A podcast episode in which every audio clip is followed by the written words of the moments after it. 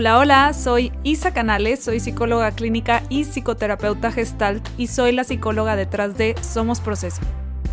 Te doy la bienvenida a La Verdad de las Cosas. Este es un podcast dedicado a escuchar historias reales de personas que están pasando por ciertos problemas para después escuchar un análisis psicológico de cada situación.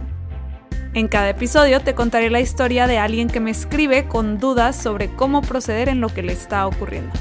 El propósito de este podcast es de informar y no sustituye el tratamiento psicológico o psiquiátrico. Cualquier duda acude con un especialista. Los nombres, edades y algunos datos que no alteran el contenido han sido cambiados para proteger la privacidad de quienes me escriben.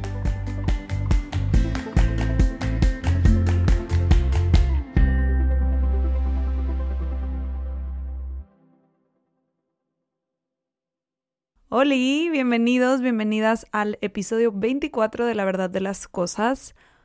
Hoy tenemos un episodio difícil. Hoy, hoy el episodio es triste y la verdad es que es muy, pues muy de la verdad de las cosas. Este episodio sí le hace mucha justicia al nombre de este podcast porque la verdad es que, la verdad de las cosas es que está pesado y está pesado, pero no sé, al mismo tiempo, me, no sé, me, me conmovió mucho este caso, de verdad. Sí, sí, es un caso que se me, se me hizo pesado, de hecho me tardé en analizar esta carta porque sí es una situación bien difícil, bien complicada y no sé, o sea, sí quería darle como, ay, mucha importancia a todo lo que engloba y, y pues bueno, Sí, nada más quiero advertirles que es un caso difícil, es complicado y me tomó tiempo analizar esta carta, pero bueno, aquí estamos y vamos a darle. Sin más, les leo la carta de Paula. Ahí les va. Hola Isa, mi nombre es Paula y esta es mi historia. Mi novio y yo llevamos cinco años de relación. Desde hace dos años las cosas empezaron a cambiar mucho a partir de que él cayó en depresión después del fallecimiento de su mamá. Desde ese momento nuestra relación poco a poco ha ido cambiando para mal. Él ya no es el mismo de antes. Yo he estado ahí para él todo este tiempo apoyándolo y acompañándolo, pero últimamente ha sido muy difícil. Me siento totalmente responsable de su bienestar. Él, la mayoría del tiempo, ve las cosas de manera negativa. Dice que él no sirve para nada y que no le gusta la persona en la que se ha convertido. Yo siempre estoy ahí, estoy ahí diciéndole lo contrario, que no es así, que él puede salir de ahí. Le he insistido que busque atención psicológica o psiquiátrica, pero no quiere. Me siento muy cansada de estar con esta versión de él. Lo amo muchísimo, de verdad lo amo. Y amo nuestra relación, pero me he preguntado si quizás eso que amo ya no está. Ahora todo el tiempo discutimos. Ya no podemos acercarnos sin pelear por cualquier cosa y él ya no es la persona que conocí. Me siento muy egoísta cuando escribo esto. Pienso que si lo amara tanto, no debería estar pensando en que ya estoy cansada de que siempre esté triste y sea tan negativo. Pienso que si no fuera egoísta, me quedaría con él. Al mismo tiempo, creo que yo soy un lugar cómodo para él porque no hace nada para salir de donde está. No sé cómo ayudarlo. Cuando le digo que tiene que buscar ayuda, se pone a la defensiva. Cuando le digo que él puede cambiar y que podemos hacer algo por nuestra relación, solo me dice que no puede que le duele mucho y que odia a la persona que es. Estoy cansada de escucharlo decir eso. No quiero dejarlo porque lo amo mucho, pero tampoco sé cómo ayudarlo. Las cosas han cambiado mucho, siento que el tema siempre es él y lo que a él le está pasando y ya no hay espacio para mis cosas. Me reservo mucho mis problemas porque a comparación de lo mal que se siente él, creo que no ameritan mencionarse. Me duele mucho aceptar el hecho de que el amor no es suficiente para que él pueda sentirse mejor. Hace unos días le dije que necesitaba buscar ayuda porque esto ya está afectando mucho nuestra relación. Le pedí que por favor buscáramos ayuda y fuéramos a terapia pareja. Me dijo que ya no hay esperanzas para él y que solo se va a resignar a sentirse así toda su vida. Le respondí que yo no podía estar con una persona así porque me dolía mucho y él me dijo que aún así no buscaría ayuda. Creo que si de verdad me amara, lo haría aunque fuera por mí. Quizás está mal pensarlo así, quizás estuvo mal decírselo así, pero me siento muy desesperada. No quiero perder lo nuestro. Mis dudas son, ¿qué puedo hacer para ayudarlo sin sentir que lo abandono en su peor momento? ¿Y qué puedo hacer para salvar nuestra relación? Muchas gracias por leerme y espero que puedas compartir mi historia con más personas. Paula.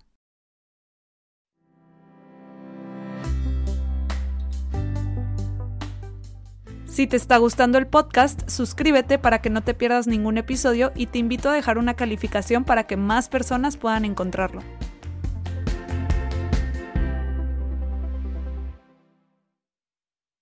Entonces, pues esa es la historia de Paula. Eh, está fuerte, la verdad es que ay, la depresión es muy, muy complicada, la depresión es muy difícil y acompañar a una persona deprimida es muy difícil. O sea, incluso yo como terapeuta en terapia y, mis colegas no me dejarán mentir, acompañar a una persona deprimida la verdad es que es difícil. O sea, sí es un reto bien grande porque pues es mucha la energía depresiva que están emitiendo, por así decirlo, y, es pesado, digo.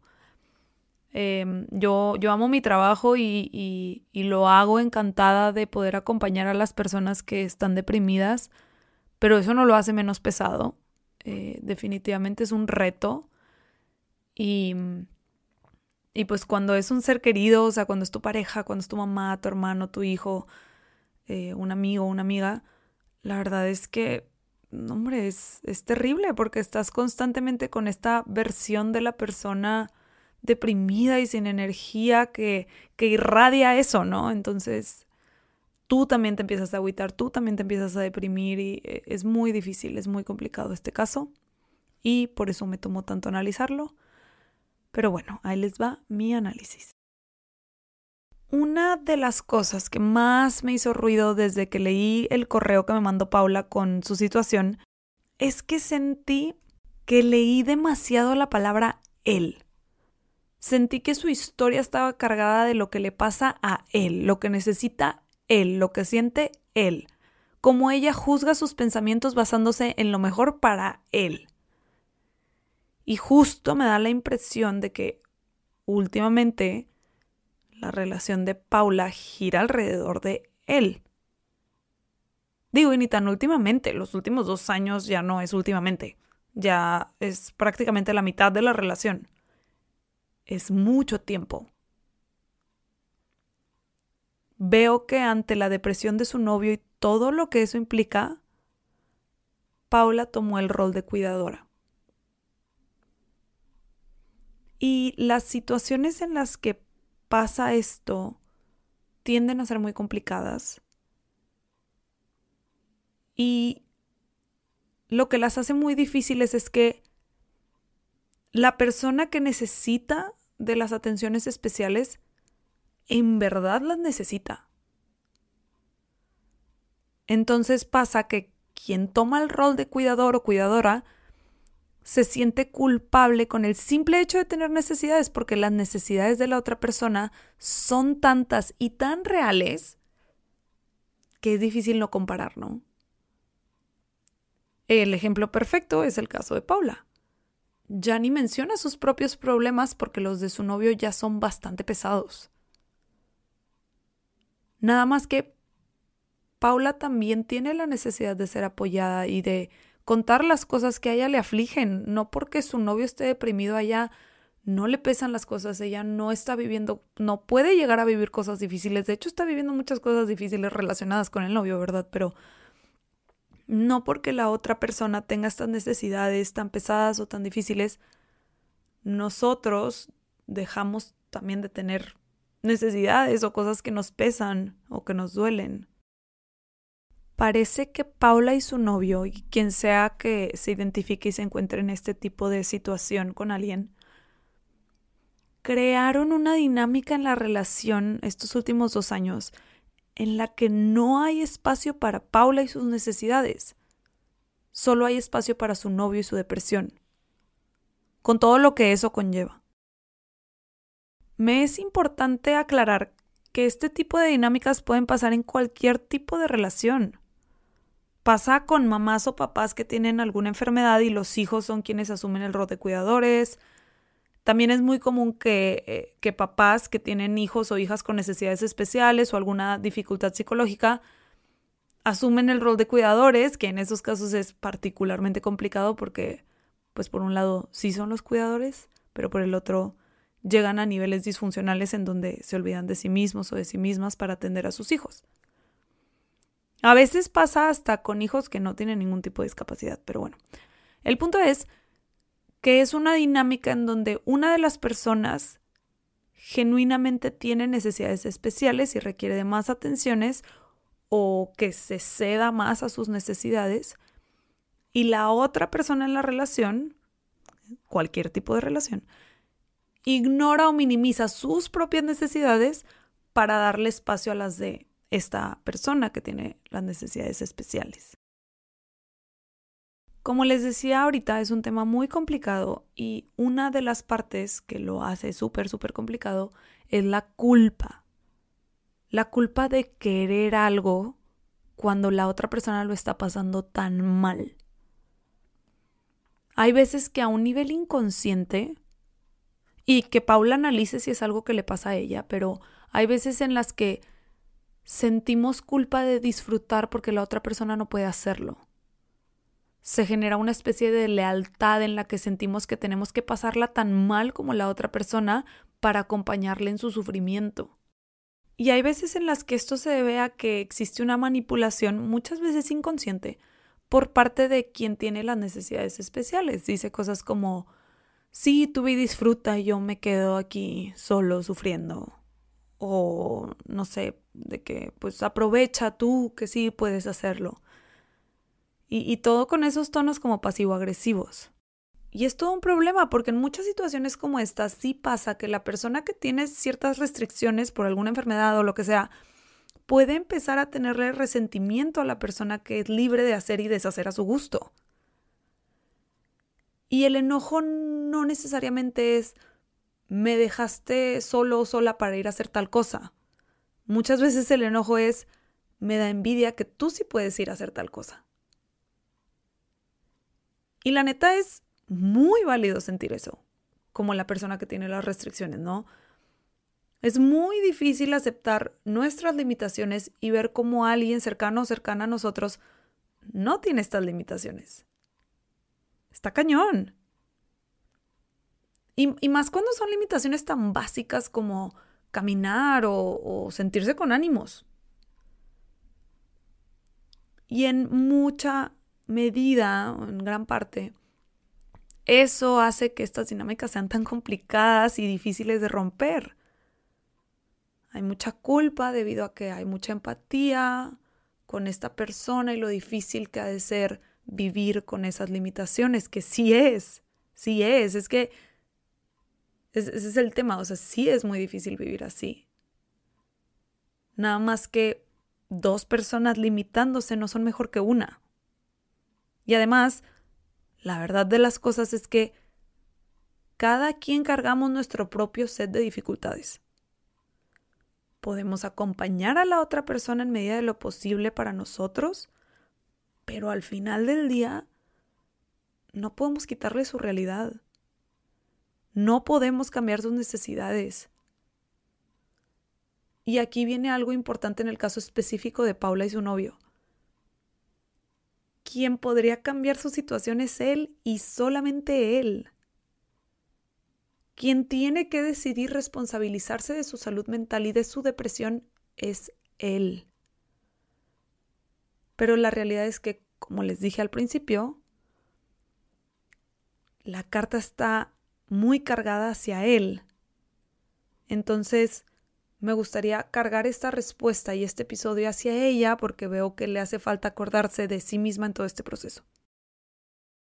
Se me hace importante empezar para quien sea que se identifique con Paula, que, está ignorándose a sí misma o a sí mismo para satisfacer las necesidades de alguien más, y para Paula, lo mejor es empezar por regresarse su propia energía.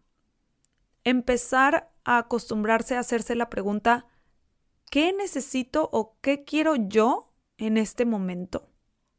Y hacerse esa pregunta más seguido. Es común que en este tipo de situaciones la persona que toma el rol de cuidador o cuidadora no se detenga a crearse como planes o metas.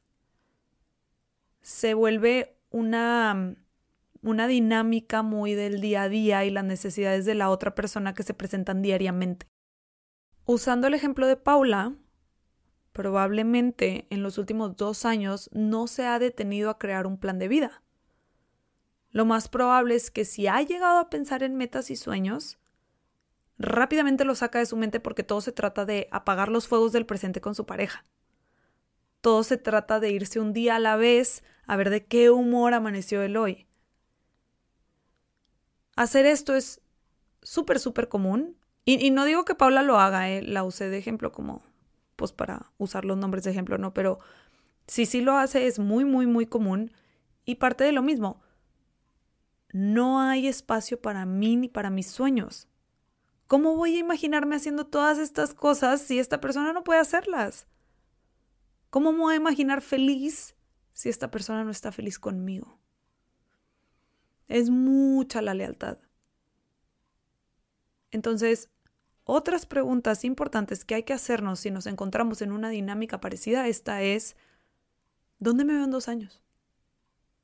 ¿Qué aspiraciones tengo? ¿Qué me gustaría lograr? ¿En qué áreas me gustaría crecer y desarrollarme? ¿Qué necesito yo hoy? ¿Qué no me gusta de mi vida en este momento? Preguntas por el estilo son muy importantes porque la base de, o sea, mucha de la base de todo esto es que nos estamos olvidando de nosotros mismos o de nosotras mismas. Entonces hay que acordarnos de, de como check-in con nosotros. Acordarnos, acordarnos de que pues aquí estamos y vamos a tener sueños y vamos a tener aspiraciones y digo, en el caso de Paula, Paula no es quien está deprimida es su novio. Entonces el punto de hacernos estas preguntas es que empecemos a pensar en nosotros y no solo en la persona a la que estamos cuidando. Que deje de solamente haber un él en nuestra mente, en el caso de Paula, y empiece a también haber un yo. Voy a ir más específicamente a la relación de Paula. Si alguien tiene una situación similar, pero pero en otro tipo de relación, ya sea como soy cuidador o cuidadora de mi mamá o de mi hijo o hija o de mi tía o de mi abuela o de quien sea, escríbanmela al correo porque sí es diferente el análisis definitivamente, pero pues en este caso que me escribió Paola con su relación de pareja, vamos a enfocar específicamente en ese tipo de situación. Paula me escribe, y voy a citar tal cual, lo voy a leer. Me puso, me siento muy egoísta cuando escribo esto. Pienso que si lo amara tanto, no debería estar pensando en que ya estoy cansada de que siempre esté triste y sea tan negativo. Pienso que si no fuera egoísta, me quedaría con él. Y yo cuando leo esto, pienso, para empezar, que dos años es muchísimo tiempo. Me sorprende que no se haya cansado antes. O sea, es mucho el tiempo en el que Paula ha estado siendo, pues, lo contrario a egoísta. Se me fue la palabra, pero lo contrario a egoísta. Y quiero explicar algo importante sobre el egoísmo. Tenemos esta percepción muy negativa del egoísmo. Siempre lo usamos para describir algo que estamos haciendo mal o lo usamos para describir a otra persona de una forma negativa. Pero la verdad de las cosas es que el egoísmo es necesario para nuestra supervivencia. Obvio, puede llegar a niveles disfuncionales en donde jamás pensamos en las demás personas y eso nos puede pues distanciar de los demás y traer pues su set de efectos disfuncionales, ¿no? Sin embargo, eh, pues lo opuesto egoísmo, no sé, la generosidad supongo que sería lo opuesto a egoísmo, pero bueno, la generosidad sin límites también es disfuncional dejamos de existir y nos volvemos un, objeto para el beneficio de las demás personas. Y mi punto es que no es blanco o negro. No se trata de siempre ser egoísta y tampoco se trata de nunca ser egoísta. Se requiere un balance. ¿Y cómo sé dónde está el balance? Para empezar, y esta es mi opinión personal, pero para mí, una línea muy importante es que si por egoísmo quieres violar derechos humanos, es un egoísmo totalmente disfuncional. Supongamos ahora que no es el caso, no se violan derechos humanos, como en el caso de Paula. Me parece que su mm, altruismo en cuanto al apoyo tan incondicional que le quiere dar a su novio le está haciendo disfuncional.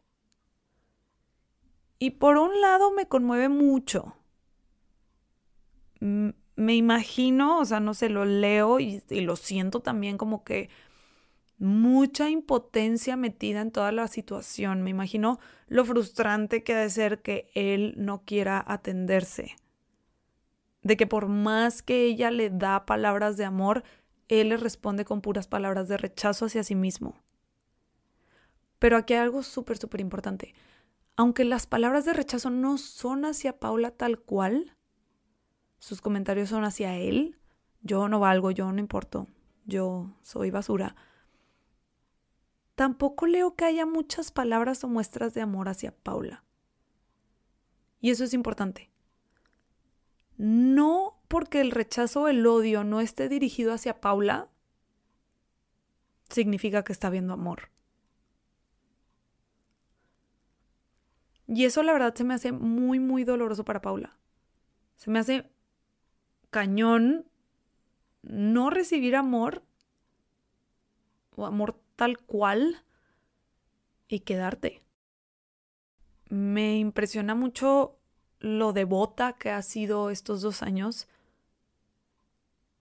y al mismo tiempo veo lo disfuncional que está haciendo para ella esta devoción. Repito, dos años es mucho tiempo. Y les voy a decir algo, esta idea de que tenemos de que el egoísmo es malo nos lleva a estos extremos, nos lleva a este nivel de falta de límites. Eso es lo que pasa cuando rechazamos estas partes tan humanas de nosotros mismos. O sea, el egoísmo, como ya les dije, es necesario, es una parte muy humana de todos, pero por alguna razón se rechaza mucho esta idea, se usa hasta como defecto, como crítica hacia una persona. Y este nivel de rechazo hacia eso nos lleva a la dificultad para poner límites, para decidir cuándo ya es momento de ver por nosotros y todas estas como consecuencias muy negativas. Y digo, es, es más fácil ser egoísta cuando es con alguien que no, pues no, no queremos o con quien no tenemos una relación, pero ser egoísta con las personas a las que queremos. Y es más, ser egoísta con las personas a las que queremos que aparte están pasando un muy mal rato, Uf. Es súper difícil y lo tenemos muy concebido como algo malo. Tenemos que estar ahí para las demás personas cuando lo están pasando mal. No importa cuánto tiempo pase, no importa. Sí, pues ya van dos años y seguimos en las mismas, ¿no? Además de este rechazo al egoísmo, veo otro factor involucrado, que es la esperanza. Otra palabra como que puede ser muy problemática porque pues tenemos esta idea de que la esperanza siempre es buena, ¿no? La esperanza muere al último, literal. Y eso puede ser también muy disfuncional. Muchas veces nos quedamos en estas dinámicas que ya no nos están siendo funcionales porque tenemos la esperanza de que por fin cambie, que esa persona por fin deje de maltratarme, que esa persona por fin me quiera, que esa persona por fin decida que quiere algo serio. Que esa persona por fin me considere su amiga, que esa persona por fin sea justa, que esa persona por fin decida trabajar en su depresión y sanarla para que podamos tener una relación bonita y sana. La esperanza puede llevarnos a situaciones terriblemente dolorosas y a soportar un montonal de cosas. Y existe mucho este miedo que parte de la esperanza de que si nos vamos ahora la estaríamos regando porque a lo mejor si nos esperábamos un poquito más, las cosas hubieran cambiado. Nos da mucho miedo arrepentirnos y nos da mucho miedo ser quien carga con la responsabilidad de habernos ido. Y la neta, el arrepentimiento es algo normal del proceso de duelo. Incluso duelos que son tipo por una muerte o algo así, siempre está el factor de arrepentimiento. Hubiera pasado más tiempo con esa persona. No me hubiera enojado por esto. Si lo hubiera visto tal día, a lo mejor no hubiera pasado lo que pasó. el arrepentimiento es una parte natural del proceso de duelo. Y nos da miedo, nos da miedo decidir irnos y arrepentirnos, cuando la realidad es que inevitablemente vamos a sentir arrepentimiento en el proceso de duelo de alguna u otra forma. Entonces veo estas tres cosas tomando un rol muy importante en que Paula se quede en esta relación, este rechazo al egoísmo o, pues sí, eh, juicio al querer ser egoísta. Eh, con todo que lleva dos años siendo totalmente lo opuesto egoísta, pero ok. Em, el, la esperanza, o sea, el, el, cómo la esperanza juega un rol bien importante en, y si por fin cambia y si por fin lo hace, porque escucho que ha tenido varias veces la conversación con el novio, ¿no? De tienes que hacer algo para cambiar tu, o digo, para mejorar tu salud mental, para trabajar en eso y no pasa. Entonces veo la esperanza ahí metida en por fin algún día va a agarrar la onda y va a ir a trabajar en sí mismo. Y el miedo al arrepentimiento. Eso también es como muy común en estas situaciones de yo no quiero ser quien cargue con la culpa de haber terminado esto, me da miedo arrepentirme. Dentro de las preguntas que le hice a Paula para entender mejor la situación, le pregunté qué es lo que ama de su novio y de la relación. Y les quiero leer su respuesta tal cual me la puso. Me puso, él es una persona sensible y cariñosa, es muy trabajador y responsable y siempre me ha apoyado sin dudar en muchos aspectos. Siempre me sentí amada por él, es muy detallista y amoroso, es caballeroso, se preocupa por mi familia y siempre se preocupa por mí. Escribir esto último me hace sentir culpable de que a veces ya esté cansada del que es ahorita. Nuestra relación al principio me hizo crecer mucho como persona. Las relaciones que yo había tenido antes de él habían sido disfuncionales y siento que con él por primera vez conocí el amor sano y bonito. Pero ahorita ya se está volviendo muy difícil para mí porque siento que está interfiriendo con mi salud mental el hecho de que él constantemente me diga cosas negativas de él mismo y de la vida en general ha descuidado su carrera y su trabajo y siento que incluso nuestra relación, porque ha habido veces en que me dice que no me quiere ver porque no se siente bien y eso es muy difícil para mí. La neta, se me hizo un nudo en la garganta con su respuesta y me, me despertó un sentimiento muy específico, me despertó mucha nostalgia. Como que me imaginé un cortometraje de la relación que tenían, así como todo bonito y lleno de amor, de, de apoyo, ¿sabes? Como que esto que dice de que pues con él conocí las relaciones bonitas, con él he crecido, o sea, no sé, muy, muy bonito todo. Y no sé, o sea, hasta me imagino el final del cortometraje como poniéndose todo gris, de que de que se acaba, ¿no? Eso, eso tan bonito. Se me hace una situación muy difícil en la que está Paula. Y creo que más que nada, sí, más que nada es eso, o sea, el, sentimiento que más me despierta es nostalgia. Y la, la nostalgia es un sentimiento de, de alegría por algo que fue y tristeza porque ya no está. Es como cuando los recuerdos alegres se vuelven tristes, ¿no? Y justo ese sentimiento me lleva a un punto muy importante toda la respuesta de Paula de que de, de, lo que ama de él y de la relación está en el pasado. Todo lo que le gusta de él es más bien lo que le gustaba de él. Y se me hace bien difícil decir esto. Siento que puede ser muy fuerte para Paula y quien sea que se identifique con ella escucharlo, pero es la verdad de las cosas la triste y dura verdad de las cosas es que suena que Paula y su novio tenían una relación súper bonita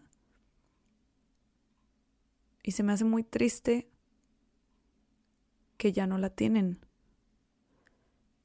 Y es común que cuando tuvimos una relación hermosa con alguien, nos cueste mucho soltarla nos cueste mucho aceptar que ya no es una relación hermosa como lo era. Aparte es bien confuso porque es con la misma persona en, teoría, solo que ya no es la misma persona, solo se ve como esa misma persona. O chance es que nosotros ya no somos la misma persona, o ninguno de los dos. Pero pareciera que está todo para que siga siendo la misma relación, como que sabemos que tenemos el potencial de tener la misma relación hermosa, pero por alguna razón ya no la podemos tener. Y no, no, hombre, eso se me hace terrible, se me hace muy fuerte. Entonces, pareciera que Paula se está quedando más por lo que fue que por lo que es. Y eso es una señal de que se está aferrando. Cuando nos quedamos más por lo que fue que por lo que es la relación en el momento presente, nos estamos aferrando. Cuando no nos sentimos con la libertad de expresar lo que sentimos o necesitamos, nos estamos aferrando. Cuando son más los ratos malos que los ratos buenos, aunque los buenos sean muy buenos, si los malos son más constantes, nos estamos aferrando. Si nos quedamos más por la esperanza de que algún día la relación cambie en lugar de estar por cómo está siendo la relación, nos estamos aferrando. Si los conflictos se repiten constantemente por más que intentamos resolverlos, nos estamos aferrando. Si nos quedamos porque la idea de irnos nos hace sentir malas personas o culpables, nos estamos aferrando. Si somos nada más nosotros tratando de resolver los conflictos y la otra persona no quiere o puede hacer nada para resolverlos con nosotros, nos estamos aferrando. Y si nos encontramos constantemente justificando a la otra persona, lo más probable es que nos estemos aferrando. Leyendo la carta, me conmovió muchísimo cuando leí lo que escribió Paula, que puso, me duele mucho aceptar el hecho de que el amor no es suficiente para que él pueda sentirse mejor. Y veo que le duele de ambas partes. Le duele que su amor no sea suficiente para que él se sienta mejor y que el amor de él por ella no sea suficiente para que no quiera hacer algo por sentirse mejor. Porque más adelante en ese mismo párrafo me puso, creo que si de verdad me amara lo haría aunque fuera por mí. Suena que estar en esta relación es un constante recordatorio de eso, de la insuficiencia. Me imagino a Paula en una especie de limbo en donde estar en su relación le duele mucho, pero la idea de irse también le duele mucho. Y en este tipo de situaciones hay que intentar no guiarnos por el dolor, porque ambas situaciones duelen. Se trata más bien de buscar la alternativa que nos saque de este limbo. A veces salir del limbo duele y mucho, de hecho, muy seguido salir del limbo duele mucho. Entonces, si nos vamos a guiar por qué alternativa no me duele, pues nos vamos a topar con pared. Entonces, el enfoque hay que ponerlo en qué me saca de este limbo en el que llevo, en el caso de Paula, dos años. Entonces, por esta razón de que duele salirte del limbo, no, es algo fácil de hacer, no, no, es cómodo. Y pienso en, en algo que me escribió Paula en la carta. Me puso tal cual, se los leo. Mm, pienso que si no fuera egoísta, me quedaría con él. Al mismo tiempo, creo que yo soy un lugar cómodo para él porque no hace nada para salir de donde está. Esto me hace preguntarme si de cierta forma quedarse con él también es un lugar cómodo para Paula. Echarse encima este costal de tengo que ayudarlo a salir de esto de cierta forma puede ser cómodo para Paula en el sentido de que no tiene que responsabilizarse de sí misma y, y, de cómo su decisión de quedarse le está afectando muchísimo. Porque al final no es que no esté decidiendo, está decidiendo quedarse. Muchas veces sentimos eso de que no, es que no puedo tomar una decisión. Pues si te quedas, estás tomando una decisión, la decisión de quedarte, ¿verdad? El tema con estas situaciones en donde quedarse duele, pero irse también, es que más vale malo conocido que bueno por conocer. Odiamos la incertidumbre. Paula, aunque lo pasa mal en su relación, ya sabe qué esperar, ya conoce ese dolor. El dolor de irse, aunque podría eventualmente traerle más paz y la sacaría del limbo, es un dolor que no conoce no sabe con qué se va a topar. Me toparé con arrepentimiento, me toparé con más dolor. ¿Qué me espera en esta decisión? Y el no saber eso hace que por más doloroso que sea quedarse, la incomodidad de lo desconocido al irse, la incomodidad de la incertidumbre que trae irse, sea demasiada. Y ojo, esta parte en específico pasa un chorro en relaciones disfuncionales, ¿eh? O sea, esto es muy típico, como que prefiero lo mucho que me duele estando aquí porque ya sé cómo duele, ya sé qué hacer con esto, ya sé cómo lidiar con este dolor, aunque lo estoy perpetuando porque pues no termino la situación que me duele. Pero si me voy, no sé qué esperar y no puedo con eso, no puedo con ese miedo, no puedo con esa incertidumbre.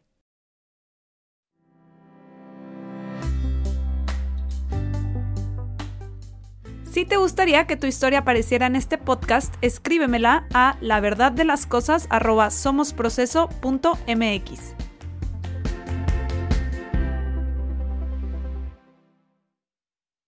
Ahora me gustaría pasar a responder las preguntas de Paula. Vamos con la primera. Me puso, ¿qué puedo hacer para ayudarlo sin sentir que lo abandono en su peor momento? Esta pregunta me confundió un poquito porque ¿cómo ayudarlo implicaría que él se sienta abandonado?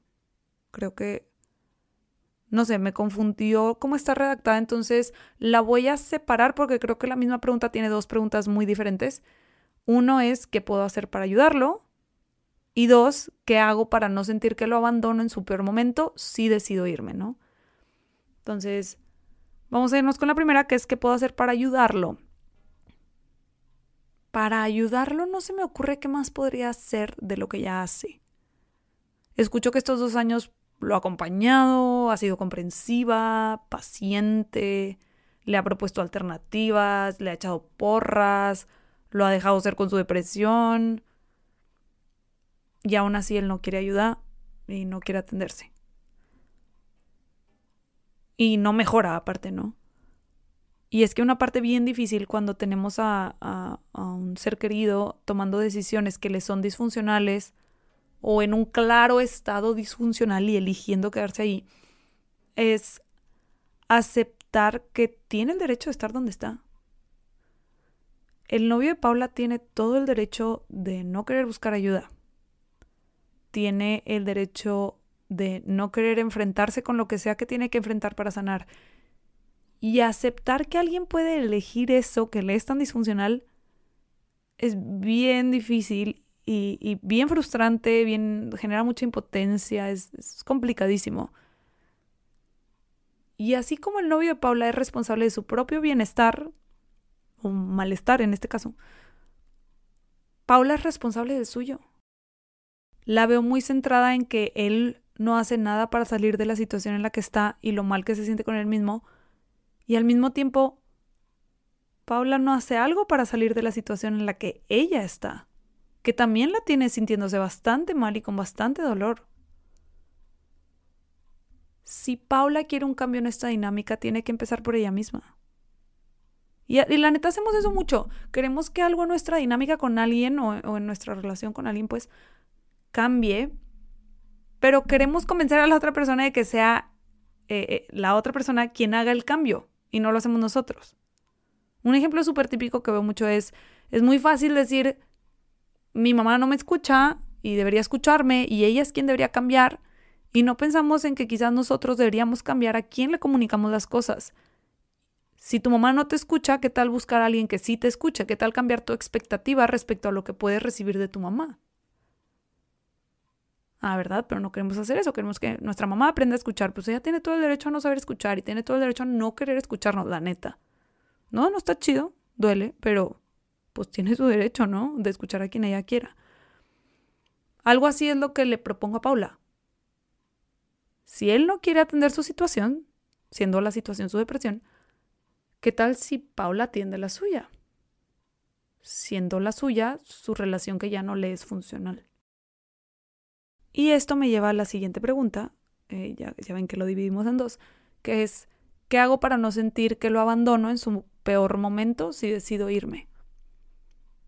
Esta pregunta me hace pensar en todas las maneras en las que estos dos años Paula se ha abandonado a sí misma en esta relación? Se me hace una duda muy difícil de responder porque si decide irse, puede que a ratos sí venga la sensación de que lo abandonó. Al mismo tiempo, pues, mi duda para Paula sería cuánto tiempo más puede seguir abandonándose a sí misma con tal de no abandonarlo a él. Se me hace muy complicado y es una respuesta que solo Paula y, y cada quien en su propia situación puede decidir. Creo que aquí un punto muy importante sería validar todo lo que ha hecho estos últimos dos años por él. Porque Leo que ha hecho muchísimo por él y lo ha acompañado de muchas formas.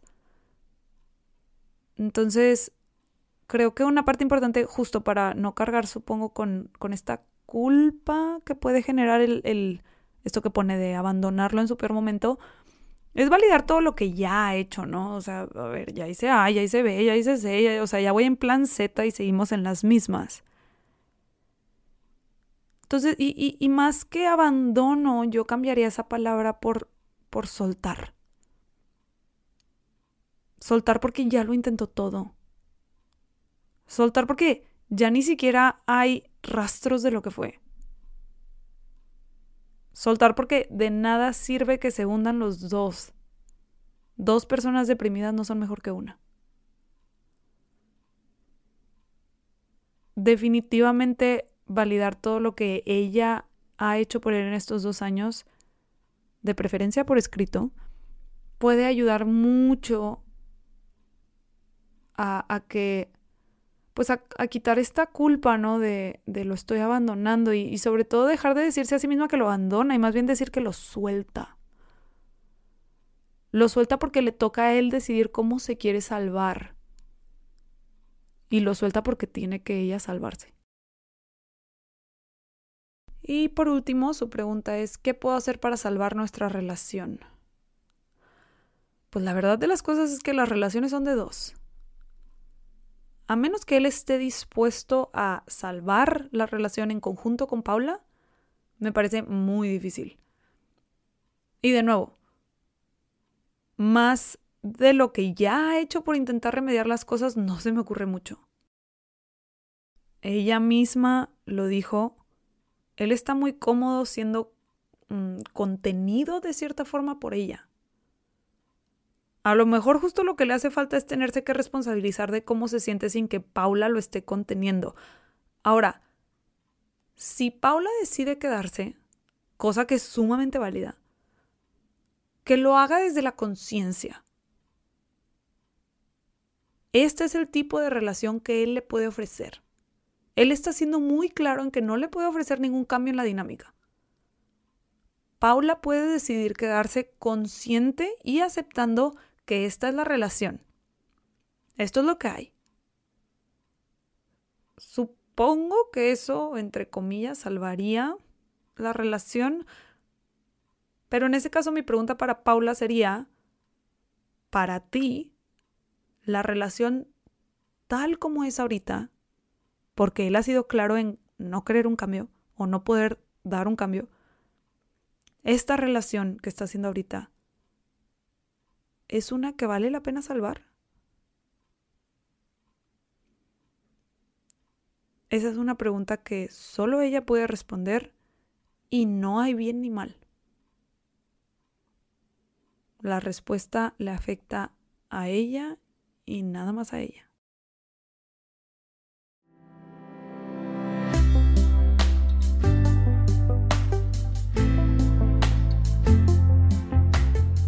Y este fue el caso de Paula, un caso muy difícil con su novio deprimido y sin disposición a generar ningún tipo de cambio. Espero que te haya servido escuchar su caso y el análisis.